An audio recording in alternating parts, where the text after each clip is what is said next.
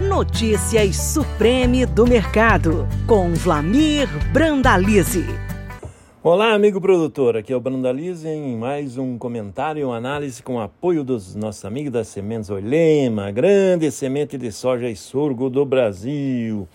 Começamos o comentário de hoje com as condições da safra americana. O USDA melhorou as condições da safra de soja, mas a soja está muito ruim. Nesse relatório dessa semana, o USDA mostra 51% da lavoura boa excelente, a semana passada era 50%, melhorou um ponto, mas isso é muito pouco. Para você ter uma safra normal nos Estados Unidos, teria que ter entre 65% e 72% de lavoura boa excelente, está muito distante. É, assim, o ano passado tinha 62% e assim mesmo teve quebra importante da, da produtividade, né? A safra caiu aí perto de 4, 5 milhões de toneladas em relação do, da expectativa inicial. E agora, nessa condição que está aí hoje, com, com a área de 33,8 milhões de hectares, o potencial da safra é 112, 113 milhões no máximo. E vamos ver o que o USDA vai trazer no próximo relatório de oferta e demanda, mas a safra americana está bem comprometida. Nesse momento tem 39% de lavouras boas, eh, lavouras em florescimento, o ano passado era 30 e a média é 35. É, a safra foi plantada mais cedo, então está florescendo mais cedo, está florescendo pequena, ela não cresce muito depois. É, vagem já tem 10% das áreas formando vagem, o ano passado era 6, a média é 7. Safra, soja americana está adiantada e as condições da safra não são boas. Isso compromete o potencial. Isso é bom porque ele acaba limitando grandes baixas nas cotações do médio e longo prazo. Ele serve para dar suporte a ganhos no curto prazo, não são ganhos expressivos, mas são ganhos, mas também o mais importante é limitar novas baixas aí nos futuros. Então o mercado segue numa condição um pouco melhor aí na semana, mas a safra americana segue boa, bastante ruim. Chicago melhorou, e dá dando fôlego aí. As cotações do, do, do, da semana são as melhores desde a colheita, tanto no balcão como nos portos aí para os produtores. Nessa semana, a CSEC divulgou aí os embarques da primeira semana de julho de soja, 3 milhões 604 mil toneladas. Acumula no ano 66,8 milhões de toneladas embarcadas de soja, é recorde histórico no embarque, frente aos 55 milhões de toneladas embarcadas no mesmo período do ano passado. Complexo soja, soja, farelo e óleo, nesse momento, nessa primeira semana de julho, ele contabiliza a internalização de praticamente 2,2 bilhões de dólares. Ou seja, mais de 10 bilhões e meio de reais já estão no caixa em uma semana de embarque do complexo soja.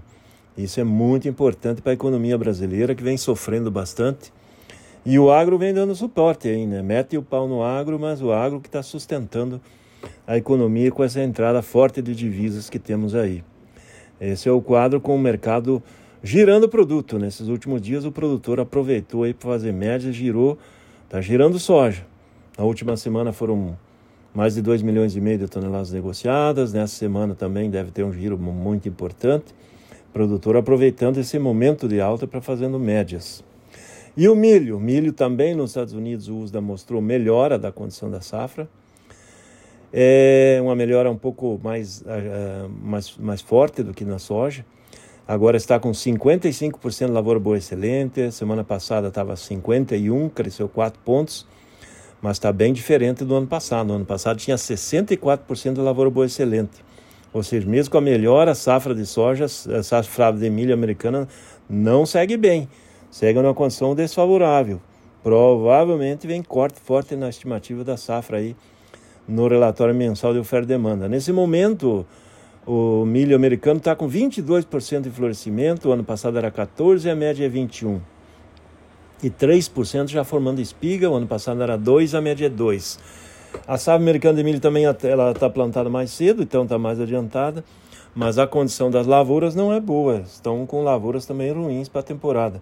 Tanto soja como milho é um dos piores momentos da safra americana nessa fase importante de re reprodutiva da produção americana. Provavelmente vai ter corte importante na safra e vai limitar a oferta americana de soja e milho. Isso é benéfico para o Brasil, que vai para uma nova grande safra. Isso é importante aí para cotações de 2024. O mercado 2024 começa a dar sinais positivos, positivos que vai ter cotações rentáveis ao produtor. É isso aí, amigo produtor. Aqui foi o Brandalize, mais um comentário e uma análise com o apoio dos nossos amigos da Sementes Oilema, a grande semente de soja e sorgo do Brasil.